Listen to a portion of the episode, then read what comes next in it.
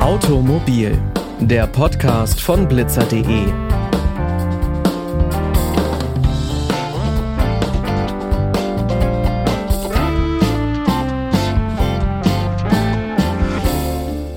Und damit hi und herzlich willkommen zu dieser neuen Folge.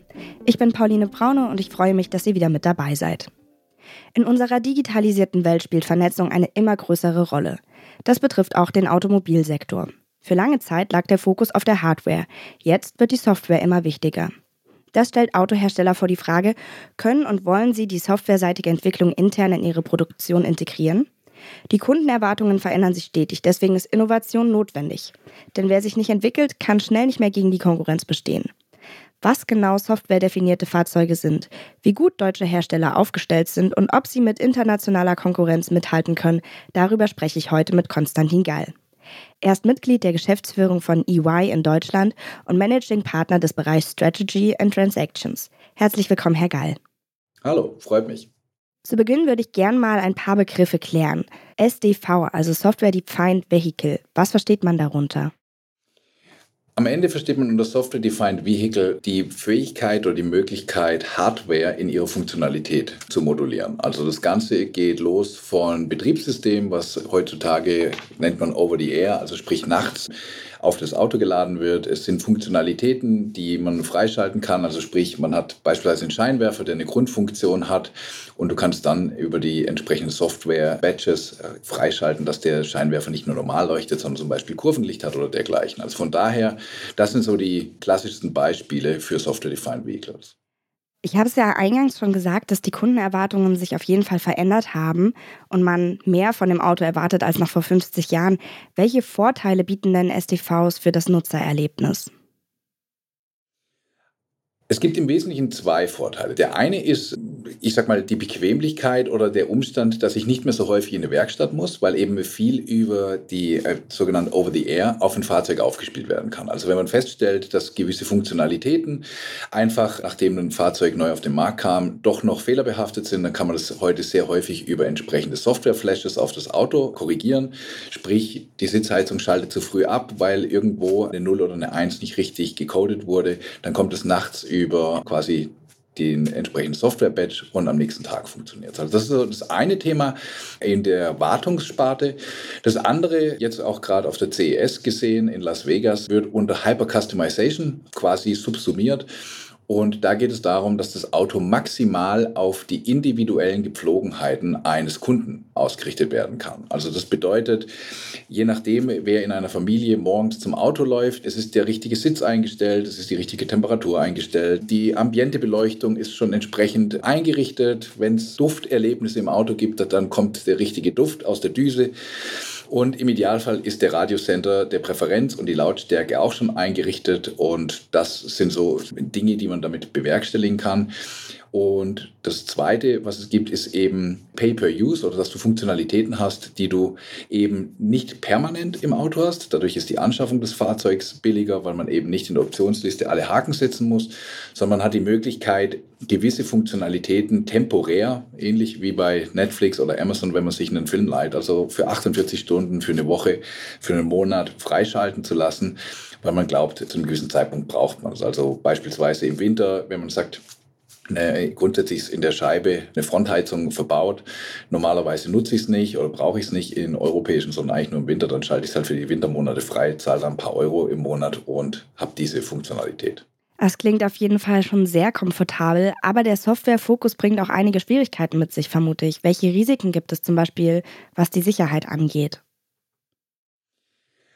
Also grundsätzlich gibt es wie bei jedem, ich sag mal, softwaregetriebenen Geschäftsmodell die gleichen Risiken für Cyberangriffe und dass Leute sich da quasi zu Unrecht Zugang beschaffen. Das geht dann darum, private Daten, Fahrdaten etc. zu bekommen, je nachdem, ob das Auto eine eingebaute Wallet hat. Also sprich, dass man auch zahlen kann an Chargingstationen etc. besteht natürlich das Risiko, dass man auf Zahlungsdaten zugreifen kann. Im Extremfall könnte auch jemand was auf ein Auto flashen, nimmt einen Autopiloten und den quasi über Nacht quasi ausschalten. Man verlässt sich drauf, dass der tut und irgendwann hängt man am Brückenpfeiler. Das sind dann so Horrorszenarien, die manchmal gemalt werden. Aber da muss man sagen, sind sowohl die Automobilhersteller als auch die Lieferanten sehr, sehr stark im Fokus drauf und bisher gab es eigentlich keinerlei wirklich veritable Zwischenfälle an der Front. Was, glaube ich, eher eine Herausforderung ist, ist das Thema eben, wenn ein Software-Badge über Nacht aufgespielt wird und vielleicht in diesem Software-Badge doch noch ein kleiner Fehler sein soll, könnte es halt sein, dass ich abends mein Auto irgendwo abgestellt habe, am nächsten Morgen irgendwo hinfahren muss und feststelle, ich kriege das Auto nicht auf oder es springt nicht an, weil eben eins der Software-Badges fehlerhaft war und dann ist die Gefahr, dass es das gesamte Auto quasi lahmlegt. Ja, okay. Also wirklich, dieses ganze Coding muss dann da von Spezialisten gemacht werden. Kommen wir dann nämlich vielleicht gleich zum Thema Deutschland als Automobilstandort. Wie innovationsfähig ist denn Deutschland in Sachen Software? Ähm, auch da, ich glaube, da muss sich die deutsche Autobranche nicht verstecken. Wir haben an einigen Stellen bewiesen, dass wir es sehr gut können. Also ähm, beispielsweise Mercedes hat jetzt gerade auf der CES sein eigenes Operating System OS vorgestellt und entsprechende Tech-Stacks. Also wir können das. Die Frage, die momentan deutlich intensiver in der Industrie diskutiert wird, ist, bis zu welchem Grad muss ein Automobilhersteller in der Lage sein, Software zu beherrschen? Ist es wirklich, dass man sein eigenes Operating System benötigt? Oder reicht es vielleicht, wenn wir jetzt in der Sprache eines Smartphones bleiben wollen, dass du nur die Apps, ja, also quasi, wenn ich mein Apple OS aufspiele ja, oder ein Update kriege, dann ist das was, das muss ich tun, damit es weiter funktioniert. Das habe ich aber in der täglichen Nutzung, erfahre ich das eigentlich nicht, sondern was ich da erfahre, ist natürlich die App, mit der ich jetzt irgendwie meinen Streaming-Service of Preference, meine E-Mails oder dergleichen bediene. Und das ist aktuell so ein bisschen der Gelehrtenstreit, bis zu welchem Grad musst du eben als Automobilhersteller diese Software-Klaviatur beherrschen und wo solltest du auch derjenige sein, der in Anführungsstrichen die Kontrolle drüber hat, versus wo lasse ich andere zu. Und da sieht man unterschiedlichste Modelle. Manche Autohersteller lassen hier Apple mit Apple CarPlay oder eben Google mit Android in die Autos und sagen, im Prinzip machen wir gar nicht mehr viel, außer quasi die Software, die direkt mit der Hardware, also mit den Steuergeräten kommuniziert. Und eben andere, wie jetzt Mercedes, sagen, nee, wir wollen eigentlich die, das gesamte IT- oder Software-Universum kontrollieren und unter unserer Hand und Führung haben. Wenn ich jetzt sage, ich hätte Lust auf ein sehr softwarelastiges Auto, wo ich mir auch diese Frontheizung zum Beispiel dazuschalten kann für den Winterurlaub. Welche Hersteller, welche deutschen Hersteller sind denn da in der Entwicklung schon sehr weit? Ich glaube, da grundsätzlich technologisch machbar ist es bei fast allen. Also es ist weniger heutzutage eine Frage der technologischen Machbarkeit, sondern eher, wie sinnstiftend ist das Ganze betriebswirtschaftlich. Also sprich, ist es etwas, womit jemand wirklich Geld verdienen kann? Also sprich, du musst ja Geld investieren in die Entwicklung dieser Funktion.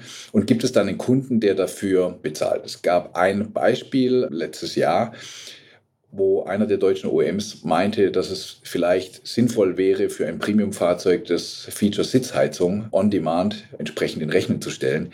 Das fand der Kunde nicht so witzig, weil er daran gewohnt war, ein Auto für einen gewissen Kaufpreis äh, sowas als einfach Baseline ja, Funktionalität hat. Und ich glaube, das ist die Herausforderung, zu sagen, was sind einfach Dinge, bei denen jeder wie wir hier so in auch diesem Gespräch sind, erwartet, äh, ein modernes Auto hat das einfach. Ich glaube, da ist man falsch beraten, wenn man versucht, das zu ändern.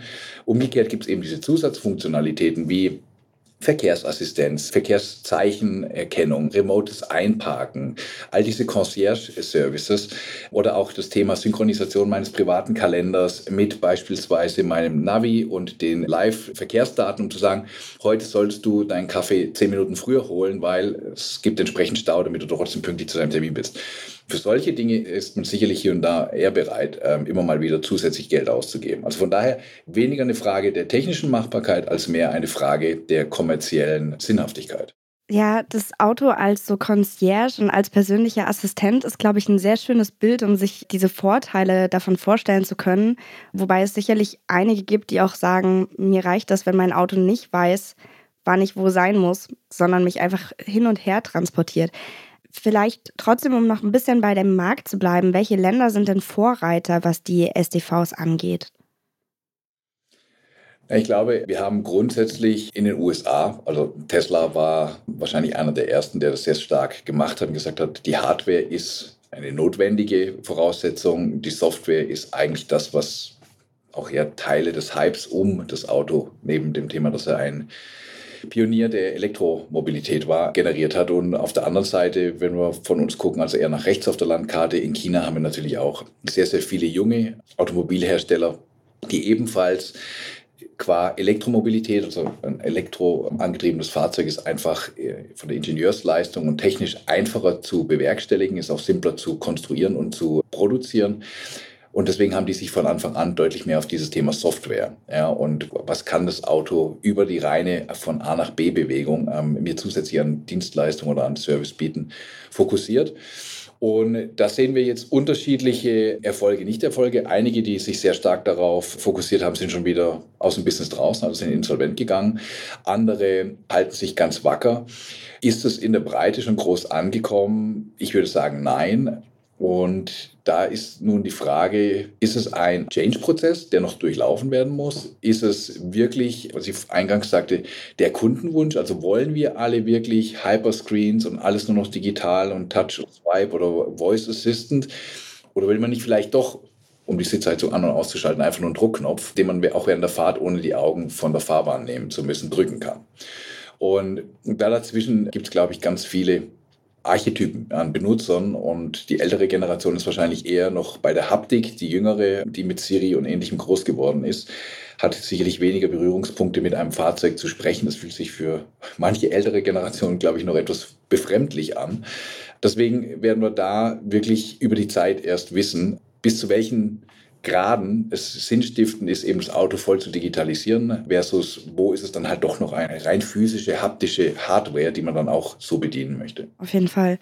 Einige Gadgets will ich auf jeden Fall nicht mehr missen. Das, wenn ich das nächste Auto habe, dann darf es auf jeden Fall automatisch verstellbare Sitze haben mit Schlüsselerkennung. Dann muss man nicht dran denken, sich die Seitenspiegel nochmal einzustellen. Und äh, Adressen eingeben über Voice finde ich auch key. Sie haben eine Studie zur Innovationsfähigkeit der deutschen Automobilindustrie in Sachen Automobilsoftware durchgeführt. Was waren denn da so die Ergebnisse, die ganz entscheidend wichtig sind? Im Prinzip haben wir, ich sag mal, fünf wesentliche Felder identifiziert, bei denen es momentan in Deutschland noch wie soll ich sagen, da, da, müssen wir noch nachlegen. Ja.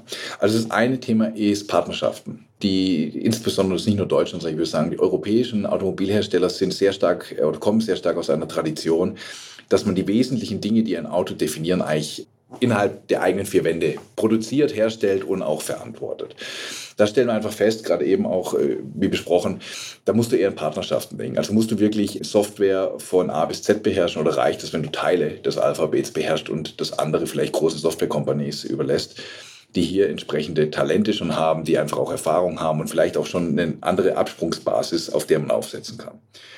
Das Zweite ist, dass wir gerade sehen, wenn man sich die großen OEMs anschaut, Viele entwickeln ihr eigenes Operating System, ihre eigenen Apps etc. Also wir haben keine echte Standardisierung. Ging ja sogar hin bis zu dem berühmten Ladestecker, der nun quasi der Tesla-Stecker wird, auf dem man sich geeinigt hat als Standard. Aber auch da ist sicherlich noch einiges an Luft, dass man sagt, man tut sich zumindest an den Schnittstellen, die einfach für jedes Auto mehr oder weniger gleich sein sollten, einfach auch für die User Experience Neudeutsch, dass man hier in Richtung Standardisierung gehen soll.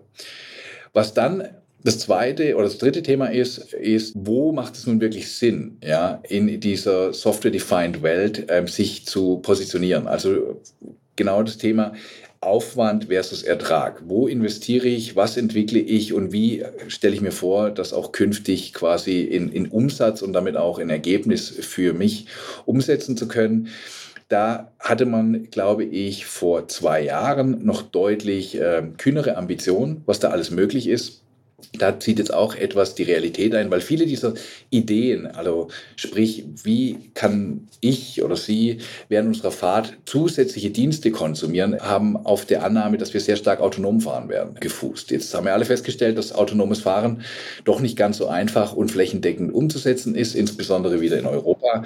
Weswegen du natürlich doch noch sehr beschäftigt bist, damit auf den Verkehr zu achten und nicht live streamst oder parallel irgendwo im Internet shoppen kannst. Also von daher, da gibt es gerade auch so eine Findungsphase, worauf man sich fokussieren sollte. Und dann quasi Nummer vier ist, wie kann ich mich eigentlich künftig differenzieren? Also was ist wirklich der sogenannte USP im Sinne von, warum kaufe ich Marke A versus Marke B?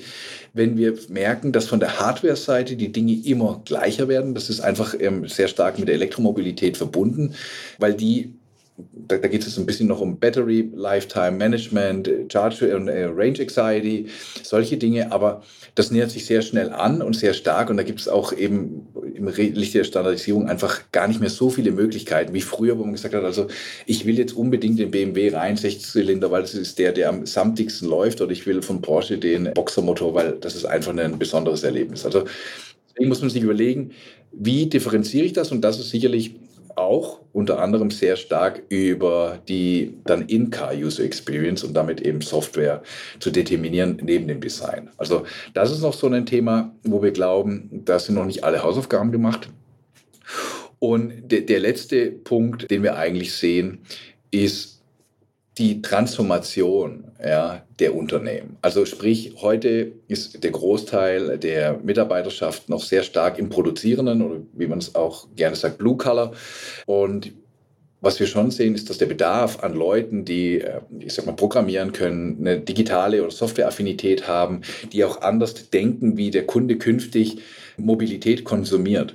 Da gibt es einen hohen Bedarf. Und jetzt ist die Frage, wie kannst du quasi die einen, die du hast, eventuell umtrainieren, damit sie das andere tun können? Und wenn es nicht geht, wie gehst du dann damit um, auf der einen Seite abzubauen, auf der anderen Seite aufzubauen? Und insbesondere halt Data Scientists, Programmierer sind in jeder Industrie aktuell in High Demand und deswegen ist hier die Frage, wie kann ich auch attraktiv als Arbeitgeber ja, für diese entsprechenden Talente sein, dass sie dann zu mir kommen und für mich meine Software programmieren. Also das sind so die fünf Felder, wo wir sehen, da ist noch Arbeit zu tun. Grundsätzlich, ähm, und da wird ja auch gerne gesagt, dass die Deutschen irgendwie äh, das Ganze etwas verschlafen hätten, das sehen wir eigentlich nicht. Also sind wir spät, wie soll ich sagen, aus den Blöcken raus? Ja.